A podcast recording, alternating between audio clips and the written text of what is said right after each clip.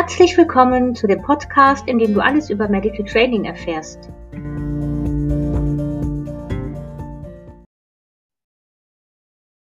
Guten Morgen, liebe Nicole. Hallo Anja. Geht's dir gut, Nicole? Ja, mir geht's gut. Bisschen stressig die letzten Tage, aber sonst eigentlich, genau. So viel um die Ohren gehabt und so weiter. Ne? Aber jetzt, jetzt sitzen wir hier und jetzt unterhalten wir uns über das Thema von heute. Super, da freue ich mich. Erstmal muss ich ja noch deine neue Brille bewundern. Habe ich eben schon, aber ich finde die wirklich schön.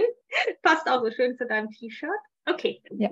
Ähm, wir haben heute ein super, super tolles Thema, auf das ich mich schon sehr gefreut habe. Und zwar geht es darum, wenn der Hund schon Angst vor dem Tierarzt hat, also Angst davor, zum Tierarzt zu gehen, ähm, Angst in verschiedenen Ausprägungen. Und das ist ja so ein Thema, was ganz, ganz, ganz viele Hundehalterinnen betrifft mit ihrem Hund und die oft da sehr alleingelassen, sehr ratlos sind und die gar nicht wissen, wie kann ich denn an dieses Thema rangehen. Und deshalb freue ich mich mega, dass wir das heute besprechen. Wie möchtest du so den Einstieg in das Thema gestalten? Hast du da so eine Idee? Also ich habe ja so in dem Skript geschrieben, dass man vielleicht auch erstmal überlegt, wo kann diese Angst anfangen? Fängt die erst beim Tierarzt an? Fängt die vielleicht schon an, wenn man den Hund ins Auto bringen möchte? Möchtest du da so einsteigen oder ist ja, ein anderes? Ja? Das ist eine gute Idee. Okay.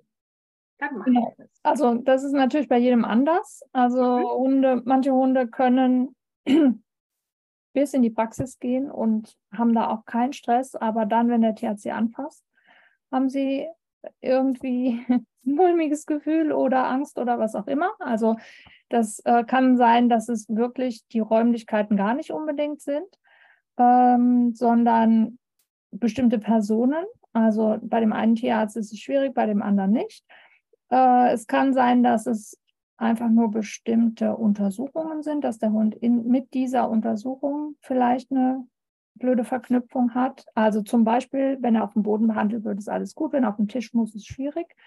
Oder wenn er in einen bestimmten Raum muss, ist schwierig und so weiter. Das wäre noch so die, ich sag mal, einfachste Form so ganz hinten in der Kette. Und natürlich kann sich das äh, immer weiter nach vorne verschieben, also entweder individuell bei jedem Hund anders, oder es kann eben auch sein, dass aus einem Hund, der vielleicht eine blöde Erfahrung in einem bestimmten Raum in der Praxis gemacht hat, Ängste generalisieren sich ja leider sehr schnell, ähm, dass sich das immer weiter fortsetzt. Und das ist auch in der Regel der Weg, wie eine solche Tierarztangst entsteht. Also wenn wir mal davon ausgehen, dass der Hund eigentlich am Anfang in die Praxis gegangen ist als Welpe oder junger Hund und äh, kein Problem damit hatte, im Gegensatz zu einem Hund vielleicht, der grundsätzlich vor fremden Dingen Angst hat, ähm, der also sehr aufgeschlossen war und dann ähm, schlechte Erfahrungen gemacht hat, weil es wehgetan hat, weil er sich erschreckt hat vor irgendwas oder was auch immer, ähm, dann ist es eben ein Ereignis, das abgespeichert wurde und in der Regel speichern die Hunde den Kontext mit ab, den Ort mit ab, die Person mit ab, Gegenstände oder was auch immer. Also das ist bei uns Menschen genauso. Das ist prinzipiell in der Psychologie so, dass bestimmte Schlüsselreize eine Reaktion hervorrufen, also Emotionen hervorrufen. Und ähm, in der Regel ist es oder ganz häufig ist es bei Ängsten aber so, dass sich das ganz schnell auf andere Dinge auch ausweitet. Das kennt man ja zum Beispiel auch bei Geräuschangst, dass die Hunde unter Umständen erst sich vor einem Schuss erschrecken und dann nachher auch Angst vor Gewitter haben oder wenn eine Schüssel runterfällt oder irgend sowas. Ne? Und ähm, so ist das hier halt auch, dass sich das Ganze ausweitet und im Prinzip der Hund immer mehr Reize, die darauf hindeuten, dass es gleich was Schlimmes passieren könnte oder etwas, was schon mal schlimm war, ähm, dass sie das damit verknüpfen. Das heißt, der Weg geht häufig so, dass die immer früher schon Angst bekommen, weil du sagst, wo fängt die Angst an? das kann dann sein, schon im Wartezimmer, beim Betreten der Praxis, auf der Straße, auf dem Parkplatz. Wenn ich mit dem Hund ähm, in die Straße einbiege, weil er dann eben diese Kette hat und weiß, wenn wir hier in die Straße fahren, dann fahren wir auf den Parkplatz, dann steigen wir aus, dann gehen wir in die Praxis und da wird es blöd. Das heißt, die Angst kommt im Prinzip schon immer früher, ähm, wenn ich da nicht gegen arbeite. Und Hunde, die zum Beispiel nicht viel mit dem Auto fahren äh, und dann nur mit dem Auto oder sehr häufig mit dem Auto in die Praxis fahren oder wenn der Mensch vielleicht sehr aufgeregt ist, weil er schon weiß, jetzt wird es unangenehm und jetzt hat der Hund Stress. Das kann auch schon ein Schlüsselreiz für den Hund sein. Wenn ein Mensch so drauf ist, fahren wir zum Tierarzt. Ja, also ähm, da gibt es ganz, ganz viele Elemente, die da mit reinspielen können, dass der Hund im Endeffekt schon diese Angst entwickelt. Das muss nicht so sein, aber wie gesagt, das kann durchaus so sein. Das ist wie mit dem, also viele kennen ja auch das Thema mit dem Alleinebleiben. Wenn ich schon meine Schuhe anziehe oder die Koffer packe oder sowas, dann weiß der Hund schon, hier ist was im Busch. Und so ähnlich ist es auch. Und bei Katzen ist es noch eindeutiger, ähm, auch wenn wir jetzt hier mal viel über Hunde sprechen, aber im Prinzip brauchen wir die Katzen nicht außen vor lassen, mhm. weil Katzen ja noch viel weniger irgendwo hingebracht werden. Die kennen ihr Autofahren fast gar nicht. Also wer nimmt seine Katze mit irgendwo hin wie den Hund? Ja, wenn ich irgendwo hinfahre, bleibt die Katze in der Regel zu Hause. Ich nehme die nicht mit zum Kaffee trinken zu der Freundin und ich fahre auch nicht mit der Katze mit dem Auto in den Wald. Also Hunde haben, kennen das schon noch viel mehr und Katzen eigentlich gar nicht. Und wie werden Katzen transportiert? In der Transportbox. Das heißt, wenn Katzen ein paar Mal beim Tierarzt waren, dann haben die in der Regel schon diese Verknüpfung. Gibt ja diese typische Geschichte, ich brauche nur die Box aus dem Keller zu holen und die Katze ist verschwunden. Ne? Und ähm, da muss man halt im Prinzip da schon mal ansetzen, dass diese Verknüpfung gar nicht stattfindet. Das heißt, mit dem Hund kann ich eben gucken, wenn der ein Thema mit dem Autofahren hat, kann ich auch, also fahre ich mit dem an verschiedene Stellen und kann ich irgendwie diese Geschichte durchbrechen. Bei der Katze würde ich eben sagen, die Box steht immer da und heißt nicht, jetzt fahren wir zum Tierarzt. Mhm. Ja, hast du gut erklärt. Also ähm, geht es in letzter Linie immer darum, um eine Vorhersehbarkeit, dass das Tier weiß, was passiert als nächstes. Und da irgendwann mal am Ende der Kette, wie du das so schön beschrieben hast, das Tier Angst bekommen hat, versucht es schon so früh wie möglich herauszufinden, was passiert als nächstes mit mir und führt das eventuell wieder dazu, dass ich, dass ich Angst bekomme, also dass ich zu diesem Ort gefahren werde. Ne? Ja. Also das ist auch das, was ähm, bei den ganzen Manipulationen im Medical Training immer am Vorder im Vordergrund steht, dass wir eine Vorhersehbarkeit für das Tier schaffen, die sich aber letztendlich mit etwas Positiven verknüpft als Ergebnis. Ja, und ich würde sagen, es ist ähm, im Prinzip schon so, aber nicht so, wenn du sagst, weil du gesagt hast, das Tier versucht herauszufinden. Das ist klassische Konditionierung, was da passiert. Also das mhm. Tier, das hört, hörte sich jetzt für mich so an, als ähm, würde das bewusst entscheiden. Ach so. Okay, mhm. Weißt du, Auto, Auto, Radar, Radar, Radar, letztes Mal war es doof. Mhm. So funktioniert es nicht, sondern mhm. es ist so eine ähm, blitzartige Geschichte, die überfällt einen einfach. Mhm. Ähm, ich kann vielleicht mal ein Beispiel dazu erzählen, was jetzt nicht direkt was mit Tierarztangst zu tun hat, was mir passiert ist, was ich selber erlebt habe. Und zwar hatte ich früher eine Hündin, die hatte Angst vor Geräuschen. Und damals hatte ich noch überhaupt keine Ahnung von Training. Die habe ich während der Schulzeit bekommen und wir haben da irgendwie mit gelebt. Mehr äh, schlecht als recht, sage ich mal. Irgendwie haben wir es überstanden. Sie war nachher taub, dann war es kein Ding mehr, dann hat sie es einfach nicht mehr gehört. Also heute wüsste ich, was man da schon unterstützend tun kann, aber damals war das nicht so. Und das ist auch schon viele Jahre her. Und ich habe immer schon diese Geschichte gehabt, zum Beispiel, wenn die ist auch, ich bin im Wald spazieren gegangen, es hat irgendwo geschossen und dann ist sie weggelaufen. Das heißt, wenn es geschossen hat, habe ich mich erschreckt und habe total verängstigt nach dem Hund geguckt. Was macht die jetzt? Ja, und das war bei mir auch schon so drin. Als diese Hündin dann gestorben war, die ist Gott sei Dank fast 17 Jahre alt geworden. wow, ja. Super alt. Also wir haben das ganze Leben damit gelebt, also ihr Leben. Ähm, als die gestorben war, war das bei mir wieder weg. Ich habe dann nicht mehr auf diese Geräusche reagiert, weil ich ja nicht direkt diese Angst hatte. Es war ja diese Verbindung zum Hund, aber ich habe trotzdem diese Reaktion gehabt. So, dann habe ich einige Jahre keinen Hund gehabt, dann habe ich den Aaron bekommen. Der hat kein Thema mit Geräuschen, den interessiert es überhaupt nicht. Ähm, ich gehe mit dem auf der Straße spazieren, da war noch Welpe, es knallt irgendwo und diese Reaktion ist wieder da. Mhm. Ich gucke zu dem Hund und sehe, das interessiert ihn überhaupt nicht. Und dann war das bei mir praktisch gelöscht. Also wenn man jetzt von der klassischen Konditionierung ausgeht, spontane Erholung, auch nach so vielen mhm. Jahren noch, Und das war ja nichts, was ich mit dem Kopf gemacht habe. Es war nur diese, diese Reizkombination, es knallt und ich habe einen Hund an der Leine. Mhm. Ja, und vorher ist es immer wieder genährt worden, dadurch, dass meine Hündin sich erschreckt hat, dass meine Angst genährt worden irgendwie immer wieder. Ne? Also Verknüpfung, mhm. Reiz-Reiz-Verknüpfung. Und dann war diese Reizverknüpfung unterbrochen, es knallt, ich gucke den Hund an, da passiert nichts, der geht einfach ganz normal weiter. Und dadurch konnte das bei mir gelöscht werden. Also heute habe ich das nicht mehr. Ähm, aber das fand ich so spannend, so eindrücklich. Und man kann das natürlich auch, wenn man das weiß, bewusst bearbeiten indem ich sage, negative Reiz, also hier in dem Fall der Knall, beziehungsweise wenn es irgendwie Tierarztpraxis ist oder so, ich setze da was Positives drauf. Ich muss halt nur gucken, dass der unangenehme Reiz von der Wertigkeit her kleiner ist als das Positive, was ich dazusetze. Und das ist so das Schwierige herauszufinden. Was ist positiver, als die Tierarztpraxis negativ ist? Und das ist bei manchen Hunden fast gar nicht möglich, wenn man in der Praxis ist. Deswegen heißt ja auf die fressen nichts. Dann kann ich da auch keinen positiven Reiz draufsetzen. Das funktioniert nicht. Also muss ich den negativen Reiz von der Praxis so klein machen, dass ich weit genug von der Praxis weggehe. Wo kann der Hund noch essen? Und da gibt es was super Tolles. Und da muss ich anfangen mit der positiven Verknüpfung. Die andere Alternative wäre eben, ähm, mit Medikamenten zu arbeiten, dem Hund die Angst etwas wegzunehmen und dann positiv das Ganze zu besetzen, dass diese Emotion gar nicht erst aufkommen kann. Ähm, da würde ich noch mal gerne mit einer Frage einhaken. Wenn ich jetzt anfange, zur Praxis zu gehen und ich merke an einem bestimmten Punkt, okay, mein Hund verlangsamt sich etwas, wird, also ich sehe, dass es ihm nicht so gut geht, dann habe ich mir vorher überlegt, was kann ich auf dieser noch vielleicht geringen Angststufe Gutes hinzufügen, was diese Angst über, also was überwiegt.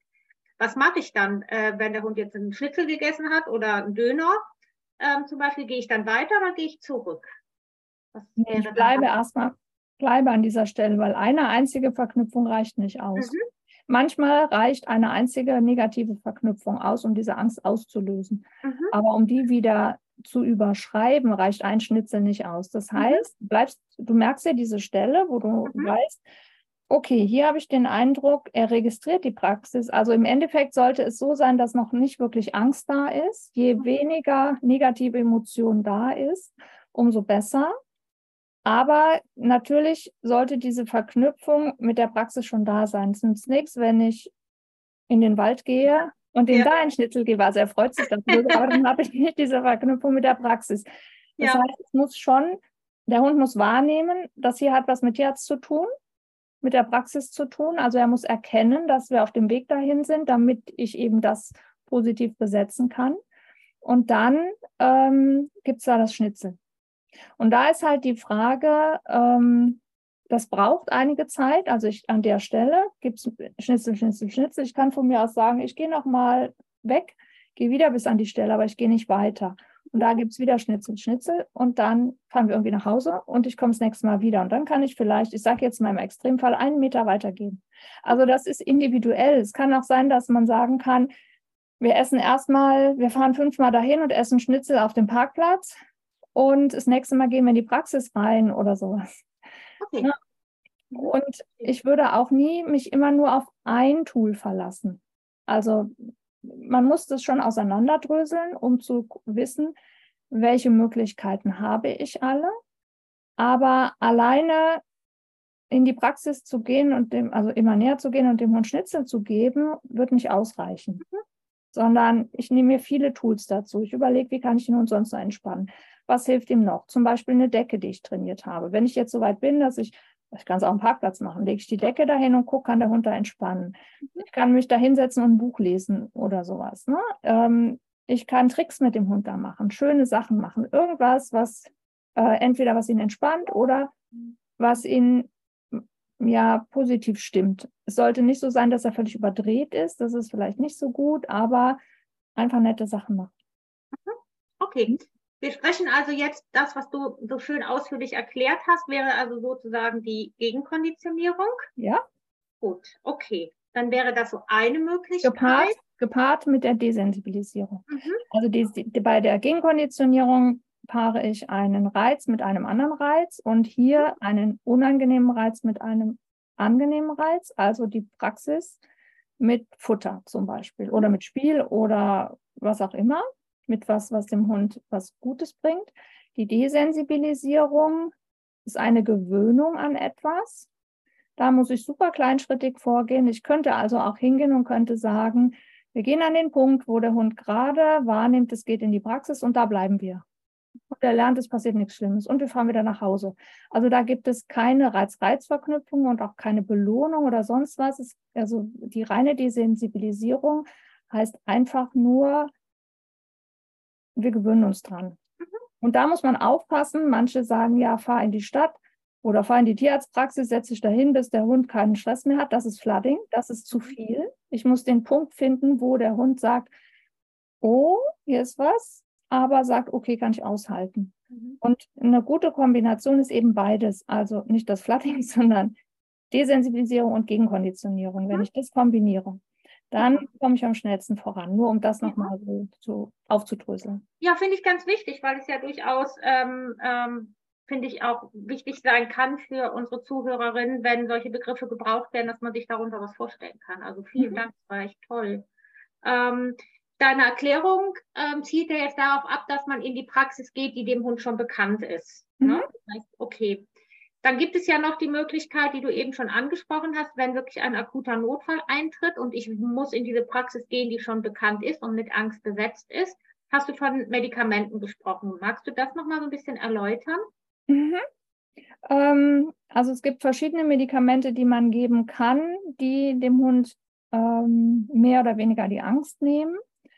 Ähm, da würde ich jetzt hier nicht viel zu sagen, was es für Präparate gibt oder sowas. Das ist eben auch ganz individuell, weil natürlich haben die alle ihre Nebenwirkungen und die einen ähm, gehen auf den Kreislauf, die andere belasten, also auf Dauer, die Leber, die Niere oder was auch immer. Und deswegen finde ich es sinnvoll, dass da dann wirklich individuell jemand schaut, was macht da Sinn. Die normal praktizierenden Tierärzte kennen sich damit nicht immer aus. Also wenn man da ein Problem hat, macht es schon Sinn, einen Verhaltenstierarzt zu Rate zu ziehen, ähm, um da eben äh, ja, das passende Medikament zu finden. Aber ich finde es, ähm, wie soll ich sagen, wenn der Hund wirklich massive Angst und richtige Panik in der Praxis hat, dann ist es ein, brauchen wir uns nichts vormachen, eine sehr langwierige Geschichte, mhm. dass der Hund das alleine über Training schaffen kann. Und dann ist immer die Frage, reicht das Hundeleben dazu aus? Also ich will jetzt hier keinen irgendwie demotivieren oder sowas, weil Medical Training ja in viele Bereiche reingeht und es auch schon noch unterstützt. Und diese Medikamente nicht so sind, dass der Hund dann völlig gelassen ist und alles easy ist und der Hund auf einmal wie ausgewechselt ist. Also das Training an sich ist da schon auch noch wichtig. Aber wie gesagt, ähm, Dinge, die vielleicht zu Hause gehen und in der Praxis gar nicht gehen, weil der Hund diese Panik hat, können äh, mit Medikamenten zumindest so weit gehen, dass ich zum Beispiel eine kurze Untersuchung machen kann oder aber, wenn was Schwierigeres ansteht, ähm, eine Sedation einleiten kann, dass ich im Prinzip den Hund in die Praxis bringen kann äh, und er da eben dann schlafen gelegt wird. Oder wie gesagt, ähm, kurz mal angeschaut werden kann. Also es ist nicht so, dass ich dann einen Hund habe, der freudestrahlend in die Praxis geht, sondern eher so, dass er sagt, ja, ist okay, kann ich mitmachen. Ne? Also so in der Richtung, weil die dann unter Umständen auch schon ein bisschen äh, gedämpfter sind, zumindest bei diesen kurzwirkenden Medikamenten. Wenn ich ein äh, Medikament gebe, was über längere Sicht gegeben wird, also über ein Jahr oder länger, ähm, dann wenn ich da mit Training arbeite, dann kann das schon auch noch anders aussehen, aber das dauert eine gewisse Zeit, weil diese Medikamente brauchen auch ein paar Wochen, bis sie wirklich wirken. Das heißt, es ist nichts, äh, nicht jedes Medikament, was ähm, Angst löst, ist geeignet für akute Sachen. Mhm, okay. Kann man ein bisschen vergleichen mit dieser Silvestergeschichte. Ich denke, viele haben sich damit schon mal auseinandergesetzt, dass sie überlegen, welches Medikament könnte ich vielleicht geben, um meinen Hund an Silvester, gut über Silvester zu bringen. Ja, das ist so ähnlich. Ja. Das heißt, man muss sich einfach ähm, so bewusst machen, dass wenn ich einen Hund habe, der starke Angst beim Tierarzt zeigt und ich kann ihn nicht irgendwie unterstützen, dass jedes Mal auch quasi so eine Retraumatisierung letztendlich stattfindet, ne, das Ganze immer schlimmer wird. Ich habe äh, zu dem Thema Medikamente äh, ein Interview geführt mit der Dr. Katrin Voigt, das ist eine Verhaltenstierärztin, und ähm, das verlinke ich einfach mal in den Show Notes, ähm, weil die da sehr schön erzählt, was es für Möglichkeiten gibt und auch mhm. welche Möglichkeiten der Zusammenarbeit. Dann kann man sich da etwas näher mit befassen, weil ich in meinem Training und mit den Kunden sehr oft äh, feststelle, dass es da starke Ängste und Vorurteile gegenüber den Medikamenten gibt. Also ich finde, ähm, man sollte das auf jeden Fall nutzen. Mhm. Weil jedes Mal, wenn ich, also entweder ist es dann so, dass die Menschen nicht mit ihren Tieren zum Tierarzt gehen, äh, weil sie eben Angst vor der Angst haben, mhm. der Angst des Hundes. Äh, und oder eben auch vielleicht das Gefühl haben, sie können den Hund nicht handeln oder sowas, oder es peinlich ist oder so. Also kann ich alles nachvollziehen, ja. so nach dem Motto, der führt sich hier auf und die Leute gucken mich komisch an und ich gehe nicht. Mhm. Ähm, also ich würde da wirklich appellieren, geht da proaktiv mit um und schaut nach einer Lösung, weil äh, ganz häufig ist es eben auch so, dass ähm, Verhaltensprobleme auftreten, weil die Tiere krank sind und es wird nicht besser dadurch. Und wenn man es eben rauszögert, dann ähm, ja, geht es denen einfach nur schlecht. Ob das nur Zahnprobleme sind oder sonst irgendwas, wo man sagt, okay, naja, irgendwie geht es ja noch. Rückenschmerzen oder sonst was. Ich finde, das ist immer wichtig, dass nachgeguckt wird. Mhm. Ähm, und man sollte natürlich mit Bedacht vorgehen und nicht einfach sagen, ah, ich gehe da mal hin. Aber ähm, wenn man da wirklich, ich sag mal, einen Plan hat, dann kann das ganz gut funktionieren. Ja. Aber je nachdem, wie groß die Angst ist, ähm, finde ich, weil ich eben schon gesagt habe, es gibt mehrere Dinge, die man gleichzeitig machen sollte. Und da gehören für mich die Medikamente dann auch dazu. Je nach, je nach Angst eben. Ne? Wenn es, ich sag mal so ist, dass das, dass der Hund noch essen kann und dass man merkt, das Training bringt was und man hat eine Praxis gefunden, die sehr aufgeschlossen ist, dann denke ich, kann man viele Sachen auch ohne Medikamente machen. Und es wird mit der Zeit immer besser. Ähm, aber ja, in bestimmten Fällen sind einfach Medikamente, denke ich mal, eine gute Unterstützung. Ja, Genau, und es ist auch einfach ein guter Notfallplan, wenn man wirklich dringend zum Tierarzt muss und aber noch mitten im Training steckt ne, und vielleicht gerade gar nichts auftaucht, wo man sagt, okay, eine Impfung kann ich vielleicht auch noch mal ein, zwei Monate rausschieben, aber der Hund auf einmal einen Unfall hat, dann muss er halt zum Tierarzt. Ne? Genau. Und dann ist sowas immer eine ganz gute Sache, wenn man sich dann vielleicht im Vorfeld schon informiert hat und vielleicht in Zusammenarbeit mit einem Verhaltenstierarzt oder Tierärztin vielleicht sogar schon Medikamente zu Hause hat, die man dann einsetzen kann. Ja, ja. Das wäre schon so. Genau. Weil es nützt nichts, wenn ich in die Praxis gehe und die da gebe. Also höchstens, ja. wenn ich den Hund sediere, aber dann muss ich eben auch an ihn ran. Ja. Die Medikamente muss man schon so zwei Stunden vorher zu Hause geben. Ja. Okay. Was wäre denn sonst noch eine Lösung? Wir haben, oder ich habe mir jetzt noch aufgeschrieben, dass man sich vielleicht auch einfach nochmal einen neuen Tierarzt sucht, wo man eben diese ganzen negativen Vorverknüpfungen, sage ich mal, noch nicht hat und vielleicht zu dem Tierarzt geht und dort passieren erstmal nur schöne Dinge für den Hund, für den Hund. Was hältst du von dieser, von diesem Aspekt oder Möglichkeit? Ja, ist eine Möglichkeit, wobei die Hunde, da kommt wieder drauf an, was ist die Verknüpfung, welche mhm. Schlüsselreize haben sie äh, wahrgenommen. Und das höre ich auch immer wieder, dass die in der Regel, die gehen die Tür rein und wissen, hier ist eine Tierarztpraxis. Mhm. Und diese Angst ist einfach da. Ähm, klar haben sie in dem Moment da vielleicht ein bisschen bessere Karten, weil nichts Unangenehmes passiert ist. Aber da ist ja auch immer die Frage, was empfindet der Hund als unangenehm? Wenn es alleine schon ein Festhalten oder irgendwo mal genauer hingucken ist, dann ist relativ schnell da auch eine Retraumatisierung da. Ich finde, das Allerwichtigste ist wirklich, dass ähm, man eben, gehen wir jetzt mal von diesem und wir müssen was machen und unterstützen das vielleicht mit Medikamenten, sondern gehen wir mal mehr jetzt ins Training, dass man ähm, ganz viele positive Verknüpfungen hat. Also diese sogenannten Happy Visits.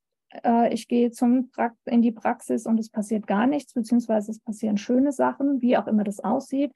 Der Hund darf entspannt auf der Decke liegen und darf irgendwas kauen. Äh, wir machen da ein paar Tricks oder ähm, es gibt Kekse und wir gehen einmal auf die Waage und wieder nach Hause oder auch nicht auf die Waage, je nachdem, was für den Hund okay ist. Ja. Ähm, einfach nur, äh, oder wir gehen einmal ins Behandlungszimmer, gucken uns alles an und gehen wieder raus. Und diese Erleichterung, boah, es ist ja gar nichts passiert. Normalerweise war es hier immer doof.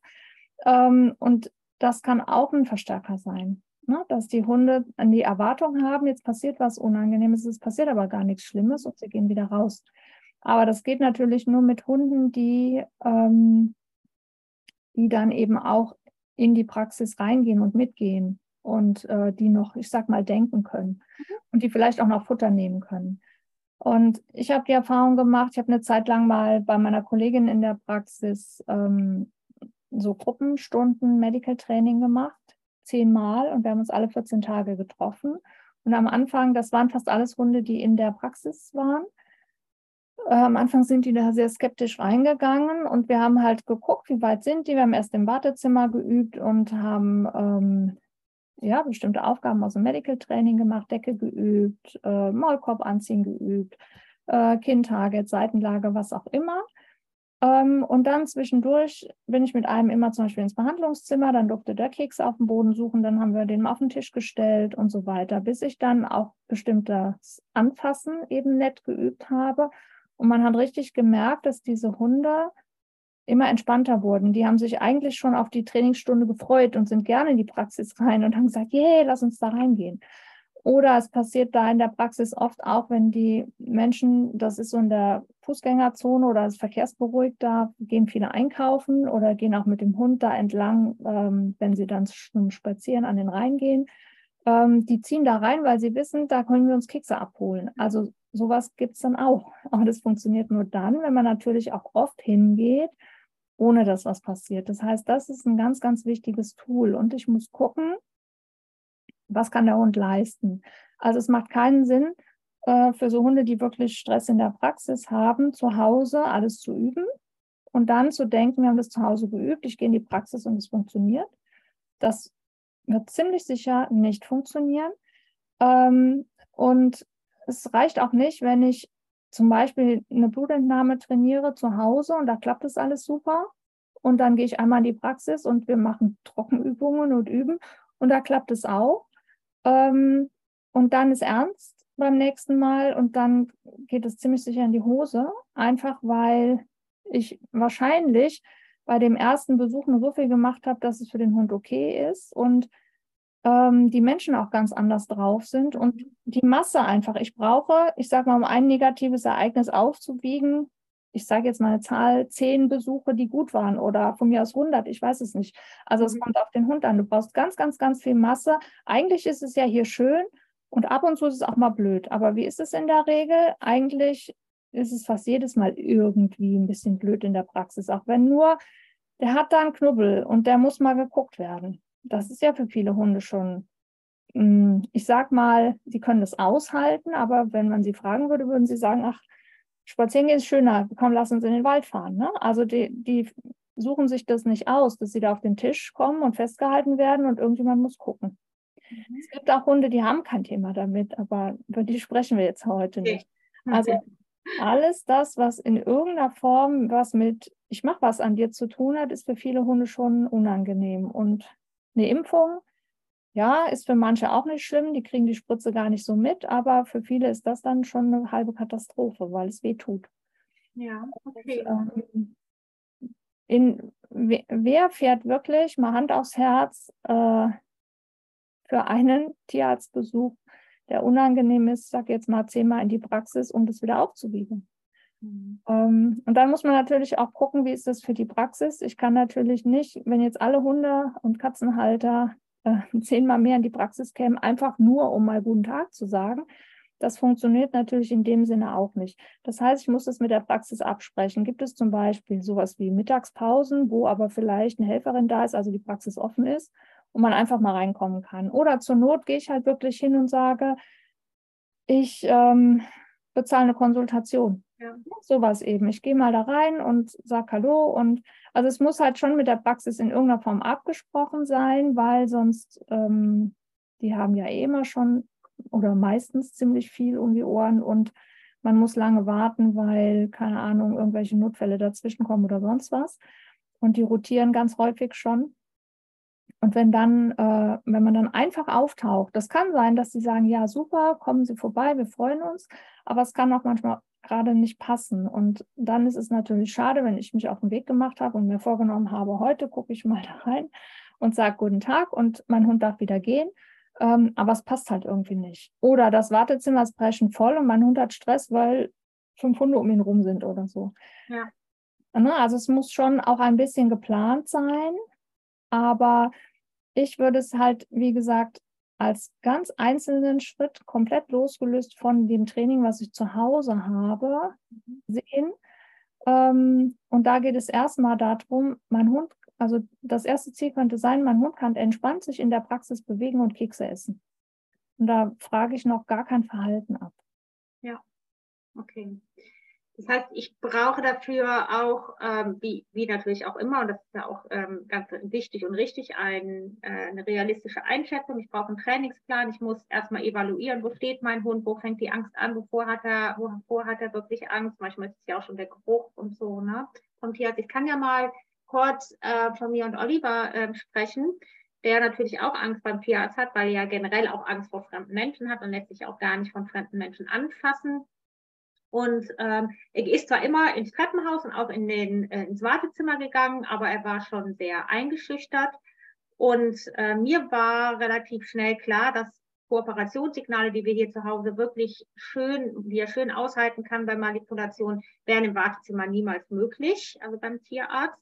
Und wir haben dann zum Beispiel ganz eine Element aus dem Medical Training, nämlich dieses Fixieren. Ich fixiere ihn geübt und ich war wirklich sehr positiv überrascht, wie sehr ihn das positiv unterstützt hat. Natürlich wusste er, er kann jetzt nicht weg aus diesem mhm. Fixiergriff, aber wir haben da, wie du eben auch gesagt hast, so viel Masse drauf gebaut, dass er ähm, das gut ertragen konnte, weil er musste irgendwie so einen komischen Kurzbeutel aufgestochen bekommen. Und das tut ja auch weh und dann der fremde Mensch und also großes Drama für meinen Hund. Er konnte es super aushalten, konnte direkt danach in der Praxis ähm, auf dem Fußboden auch wieder Leckerchen nehmen. Mhm. Also das möchte ich nochmal so ein bisschen als Mutmachgeschichte auch ja. ähm, erzählen. Und dass es auch nicht immer das große Ziel sein muss, sondern dass die vielen kleinen Schritte, ähm, die ein bisschen zur Entspannung und zum besser Aushalten beitragen, letztendlich das große Ganze verbessern. Ja, ja.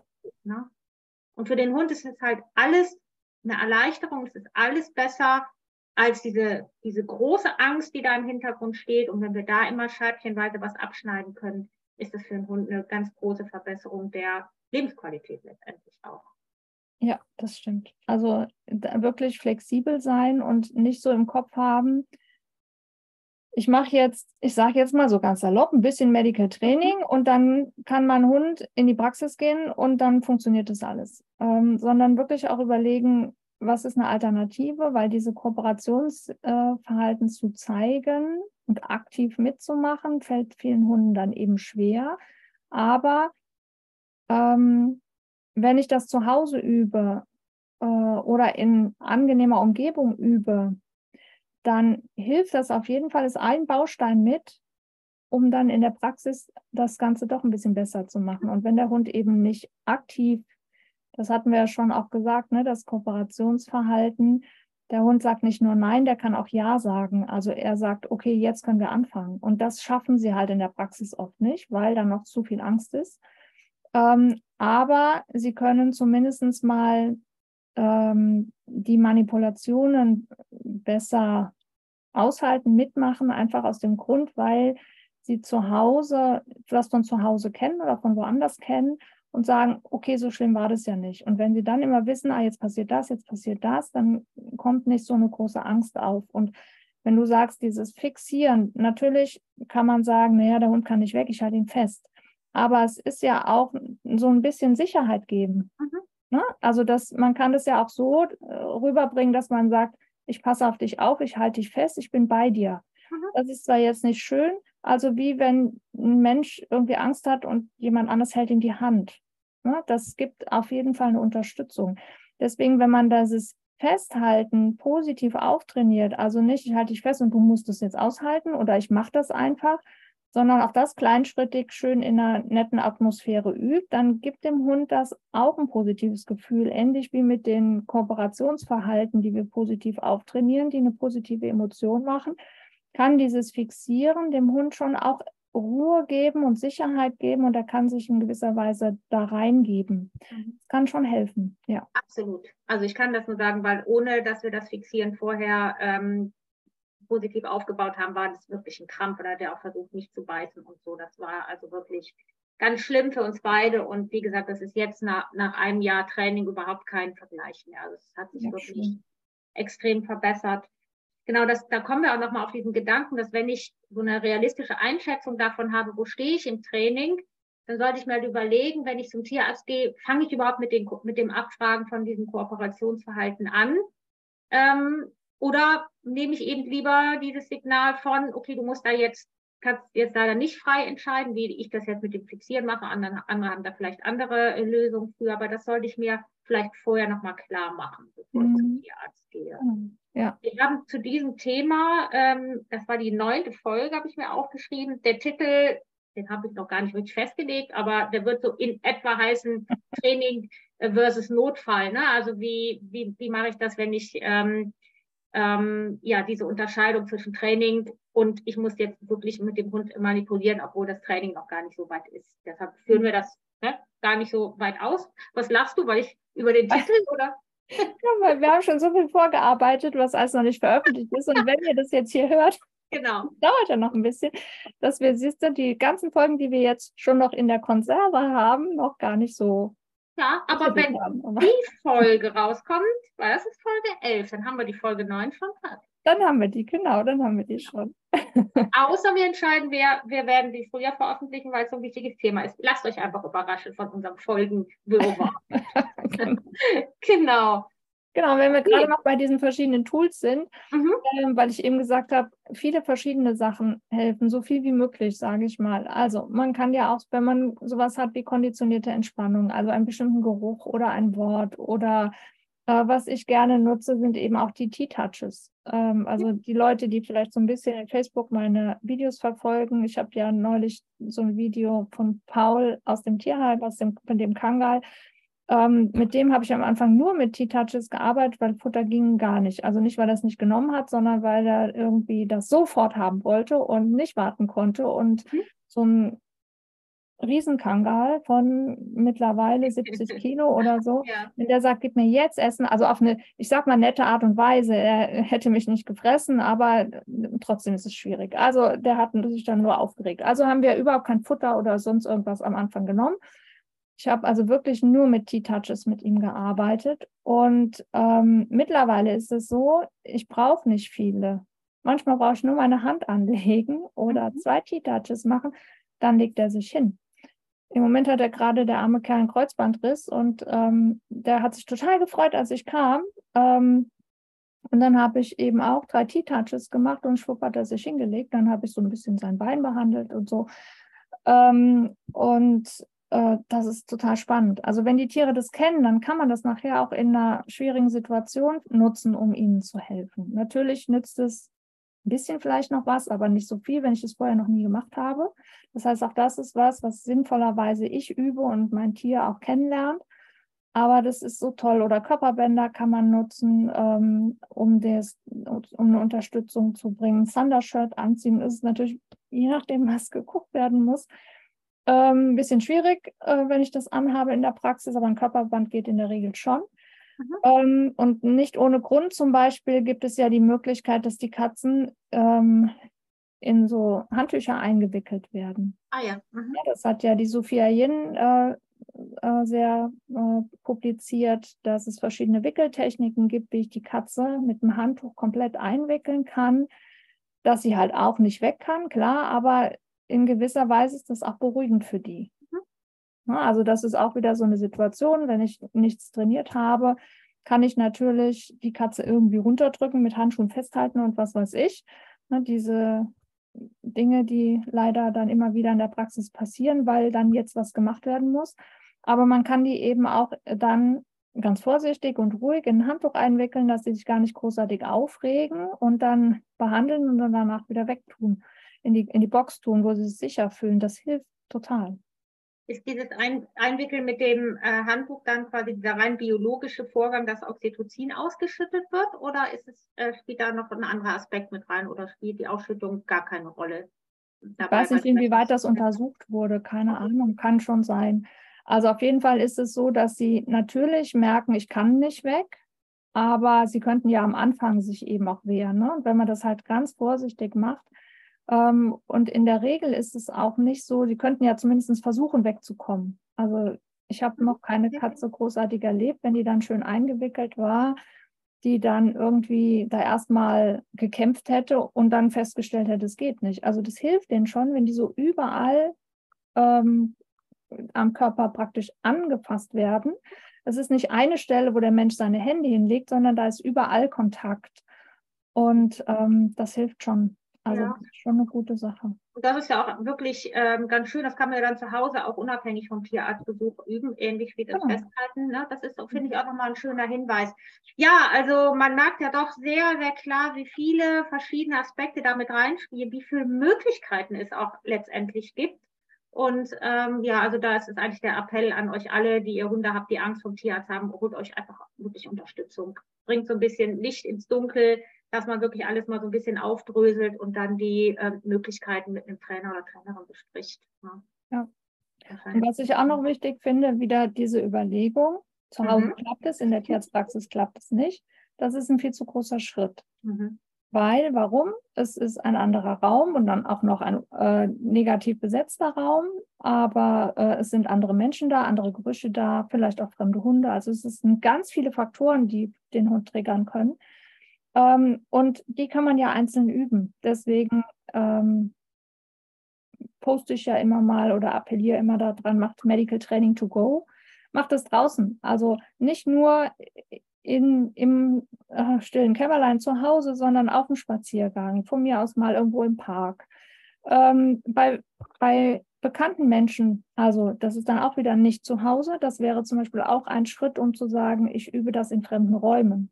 Das können ja erstmal Räume sein, die der Hund kennt, wo er öfter schon mal war, also wo er öfter zu Besuch ist. Da mache ich mein Medical Training. Ähm, dann gehe ich mal in irgendwelche Räumlichkeiten, die der Hund vielleicht gar nicht so kennt. Oder ich könnte das in der Stadt mal, könnte ich das mhm. machen, unter der Voraussetzung, dass der Hund da einigermaßen gut trainieren kann und keinen Stress mit der Stadt hat. In ein mhm. Einkaufszentrum oder was auch immer, irgendwo in einem Action, wo ich keinen störe, kann ich einfach mal ein paar Übungen machen. Kind-Target, von mir aus auf der Hand und anfassen. Ich könnte mir natürlich auch was mitnehmen und aufbauen, das muss ich dann halt gucken. Aber wirklich nicht zu Hause geht's und dann gehe ich in die Tierarztpraxis. Mhm. Und natürlich könnte man sagen, ich übe das zu Hause, die ganzen Aufgaben, bis die gut sitzen. Die Tierarztpraxis mache ich schön durch nette Besuche, wie auch immer, also das, was wir am Anfang besprochen haben. Und dann übe ich aber auch noch die ganzen Verhalten erstmal extern, bevor ich in die Tierarztpraxis gehe. Also diesen Umweg. Ne? Mhm. Dieses, man sagt ja auch immer, kleinschrittig das Anpassen üben und äh, verschiedene Gegenstände nehmen und so weiter. Und ich muss auch den Ort generalisieren. Also ähm, erstmal ein nicht ganz so unbekannter Ort, dann ein unbekannter Ort, dann vielleicht ein aufregender unbekannter Ort, und dann ein Ort, wo der Hund sich nicht so ganz wohl fühlt, bevor ich irgendwann in die Praxis gehe. Die Praxis ist das End, äh, Endziel im Endeffekt. Gegner, ja. Ja, genau. Und ähm, genauso wie mit fremden Menschen. Mhm. Ich nehme mir erstmal vielleicht, ich sage immer, nehmt euch Leute aus der Familie oder aus dem Bekanntenkreis, die der Hund kennt, aber mit denen er normal nicht trainiert. Die er aber, die ihn gut anfassen können, die ihm mhm. Futter geben können und so weiter. Baut die ins Training mit ein. Dann von mir aus irgendwelche fremden Leute, aber nicht direkt der erste fremde Mensch, der ihn anfasst, ist der Tierarzt, ne, mhm. sondern das Ganze auch äh, verändern. Und dann wieder diese Geschichte, immer nur ein Kriterium. Wenn ich jetzt zum Beispiel zu Freunden fahre und sage, ach komm, wir machen heute mal Medical Training, dann ist es ein fremder Ort und kannst du mal meinen Hund anfassen, dann ist es direkt noch ein fremder Mensch. Mhm. dann lieber sagen, ich fahre an einen fremden Ort und dann mache nur ich das, Mhm. und ich lade mir die fremden Menschen zu mir nach Hause ein, dann ist es der bekannte Ort für den Hund und die, ich sag mal, fremden Menschen, also die, die er vielleicht ein bisschen kennt, wo er keine Angst vor hat, die fassen ihn dann zu Hause an. Oder ich gehe so oft zum Beispiel zu meiner Freundin zum Kaffee trinken, bis der Hund sagt, hier ist easy, jetzt geht es gut, dann ist es auch kein fremder Ort mehr und dann kann ich da die fremde Person integrieren, also fremd in Anführungszeichen. Das heißt, auch mit diesem Generalisieren, Orte generalisieren, Personen generalisieren, Gegenstände generalisieren, immer nur ein Kriterium verändern und sehr kleinschrittig vorgehen und immer den Hund fragen, ob es geht. Und ganz häufig ist es einfach so, dass man zu viel auf einmal will. Und dann gibt es wieder die Hunde, mit denen übt man zu Hause ein bisschen, fährt in die Tierarztpraxis und es ist nicht wirklich ein Problem. Also es das heißt nicht, dass ich das immer machen muss. Ich muss immer den, das Tier fragen, ähm, was geht, was geht nicht. Ein bisschen kann ich das mal wahrscheinlich einschätzen. Da manchmal aber auch mal mutig sein und es ausprobieren, aber mhm. wirklich immer in Rücksprache mit meinem Hund. Was sagt ja. er mir? Was geht, was geht nicht? Und wenn er sagt, nein, geht nicht, dass ich das dann auch wirklich ähm, wahrnehme und darauf eingehe. Genau. Das heißt, wenn einer Tierarztpraxis sagt, Praxis sagt, ich frage ein Kooperationsverhalten ab und er sagt, geht nicht, dann müsste ich eigentlich nach Hause gehen, weil wenn ich dann nämlich sage, ja, dann eben nicht, dann halte ich dich jetzt fest, verschieße ich mir natürlich die Idee von einem Kooperationsverhalten. Wenn, kommt so ein bisschen drauf an, also wenn es jetzt darum geht, dass was gemacht werden muss, dann ähm, ist die Frage, kann ich nach Hause fahren? Kann ich sagen, ich kann sagen, ich komme morgen nochmal wieder, wir starten neu. Ähm, auf jeden Fall würde ich neu starten. Also ich würde jetzt nicht sagen, ähm, der zeigt mir ein Kooperationsverhalten, er geht runter, okay, dann halte ich dich fest. Ähm, ich würde wenigstens sagen, Moment, der Hund kommt nochmal runter. Mhm. Von mir aus können wir in einen anderen Raum gehen oder können wir mal kurz warten, kann der noch ein paar Kekse nehmen. Mhm. Wir starten nochmal neu. Mhm. Äh, also so, so ein bisschen eine Pause dazwischen und nicht vom Kooperationsverhalten funktioniert nicht direkt in das andere überspringen oder vielleicht auch noch dann den Hund direkt festhalten. Also mhm. nach dem Motto, der steht auf dem Bodentarget und geht wieder runter und jetzt äh, stelle ich dich da wieder drauf und halte dich fest oder irgend sowas. Das wäre sehr kontraproduktiv. Also ja. gut ist wirklich, wenn man so ein kleines Break macht, ähm, wie auch immer man das gestaltet, dass für den Hund nicht diese Strafe folgt, wenn ich jetzt da runtergehe, dann wird es eh ganz doof. Dann wird unter Umständen hat er eine Verknüpfung mit dem Kooperationsverhalten. Na, dann sagt er nachher, nee, letztes Mal, als ich mich aufs Kind-Target begeben habe, dann war es dann nachher ganz doof. Ja. Ähm, dann muss ich das alles wieder reparieren. Ne? Dann muss ich nicht nur andere Sachen ausbügeln, sondern vielleicht auch Dinge, die schon gingen. Mhm.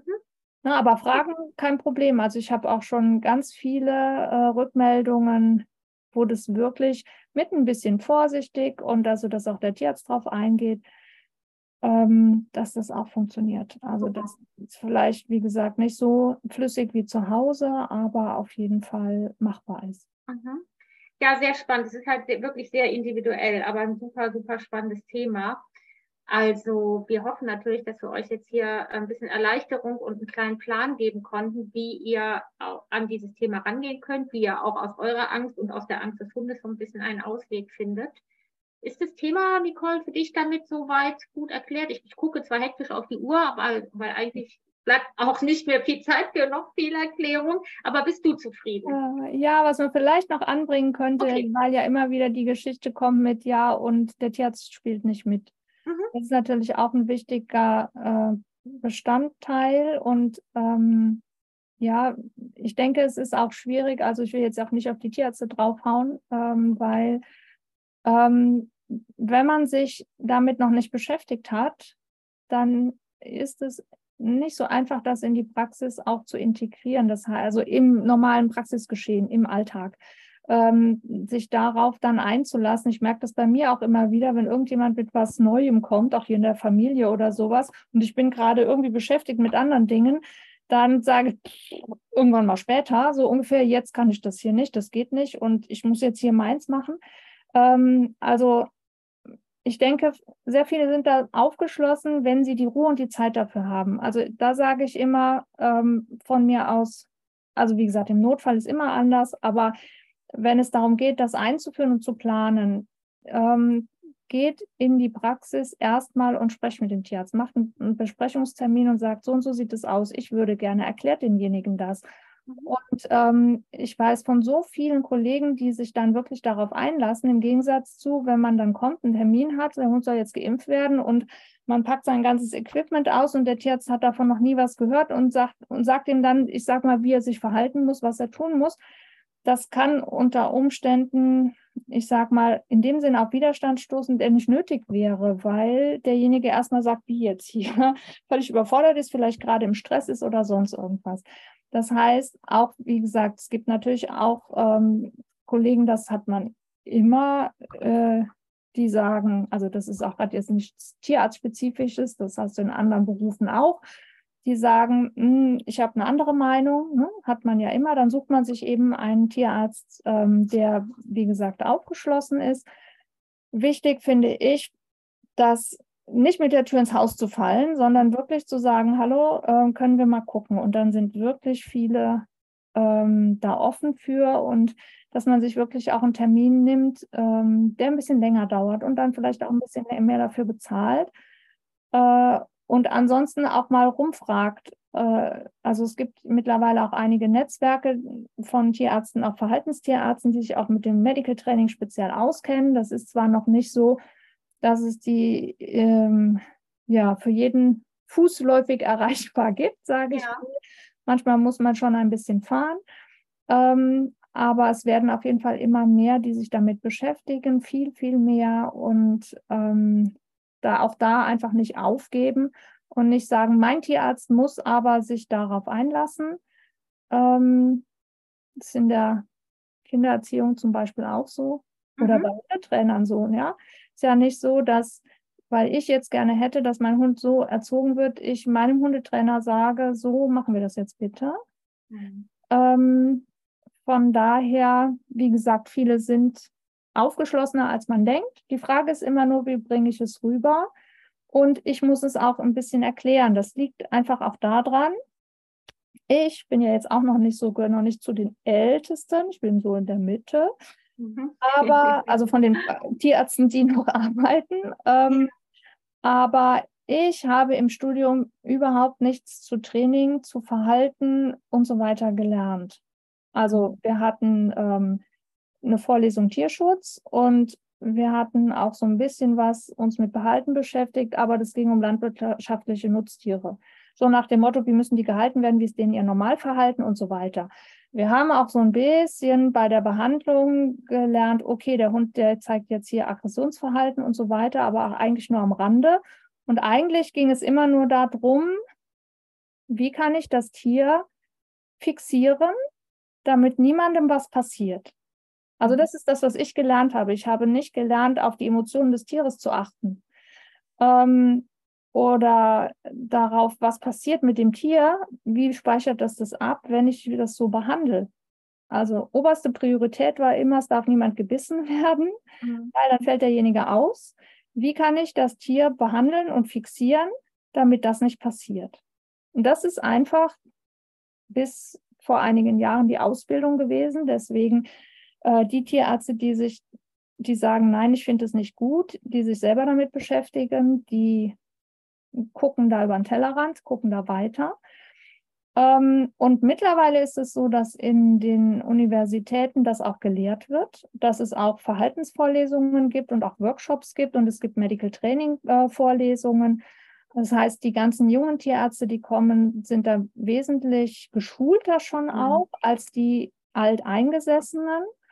Und kennt man von sich selber auch. Dinge, die funktionieren, macht man einfach. Und ich würde auch sagen, die Tierärzte gucken schon auch darauf, dass es ähm, ja den Tieren, ähm, da, also dass sie vorsichtig mit den Tieren umgehen. Ich meine, es sind ja alles Menschen, die sich bewusst für diesen Beruf genau. entschieden haben.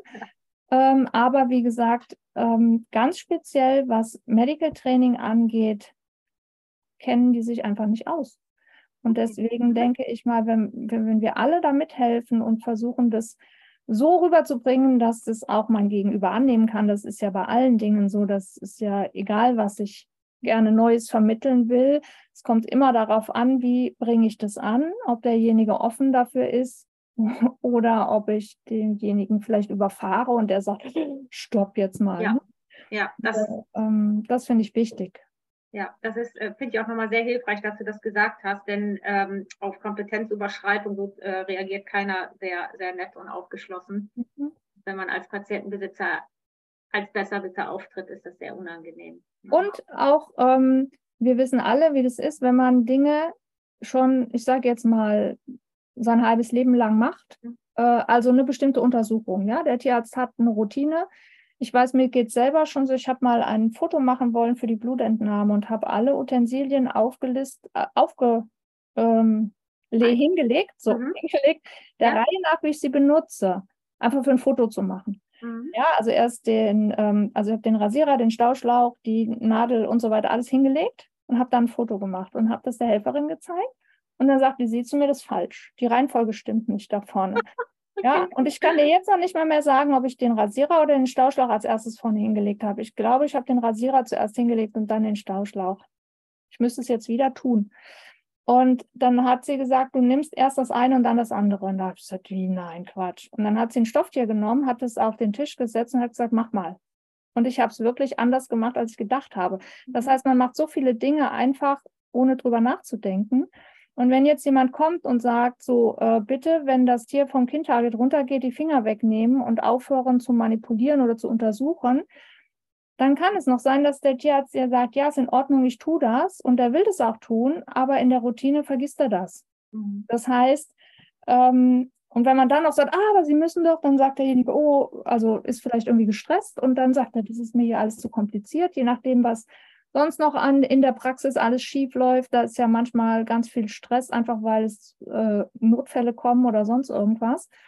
Ähm, dann kann das allein schon dazu führen, dass sie sagen, ach, geht ja nicht. Oder dann klappt es nicht so richtig, weil das Tier eben sich nicht traut. Und das sind so Dinge, ähm, wo man auch dann vielleicht äh, ein bisschen Geduld mit den Tierärzten braucht. Ja, ich finde das schön, dass du das als Abschluss nochmal sagst, weil ähm, wir wollen natürlich niemals Tierarzt-Bashing äh, betreiben und einfach mal die, ähm, ja, die Sicht der Realität und auch so einen Praxisalltag zu beschreiben. Du bist ja nun mal eben Tierärztin und hast ja auch äh, praktiziert, praktiziert, dass man, dass man einfach auch Verständnis für die Tierärzte entwickelt und nicht nur für seinen eigenen Hund. Das genau, ist äh, ja. ein schönes Plädoyer. Du, du hattest eben von einem Netzwerk gesprochen. Hast du von einem Netzwerk von Tierärzten die, weiter hast du, glaube ich, nicht ausgeführt. Ich glaube, da ging es wahrscheinlich um Tierärzte, die über Medical Training oder mit Hilfe von Medical Training arbeiten. Ja, also es ist jetzt in dem Sinne kein Netzwerk, ein öffentliches oder so, sondern ich habe einige Kontakte, wo ich dann auch nachfragen okay. kann. Mhm. Äh, sowohl gut ausgebildete Trainer als eben auch ähm, okay. Tierärzte, die sich entweder in der Praxis, die aufgeschlossen sind, was Medical Training angeht, oder die sich verhaltenstherapeutisch damit beschäftigen. Das heißt, es ist durchaus auch ähm, möglich, bei mir nachzufragen und ich gucke mhm. einfach, finde ich jemanden in der Nähe, finden wir irgendeine Lösung, ähm, was kann man irgendwie da machen, dass nicht jemand da sitzt und sagt, ich habe hier keinen, der mir hilft. Okay, dann äh, werde ich das alles in die Shownotes schreiben. Ich habe aber trotzdem noch irgendwie sowas im Kopf. Gibt es nicht diese äh, angstfreien Praxen oder gibt es nicht so Zertifikate? Ja. Sie finden das für euch raus und dann Ja, das gibt, äh, es gibt das Zertifikat ähm, Fear Free und Fear -free, äh, genau. mittlerweile auch ähm, Stress Free. Äh, das wird auch jetzt neu aufgelegt. Da bin ich auch okay. gefragt worden, dass ich da noch auch was mit ähm, auch ähm, Module halte. Ja. Okay. Also äh, es gibt schon auch so äh, Möglichkeiten als Tierarzt, sich in der Richtung weiterzubilden. Da geht es viel um, ähm, wie kann ich den Praxisalltag auf das Tier anpassen. Ich sage immer, Medical Training ist, wir passen, äh, wir bereiten das Tier auf den Praxisalltag vor. Mhm.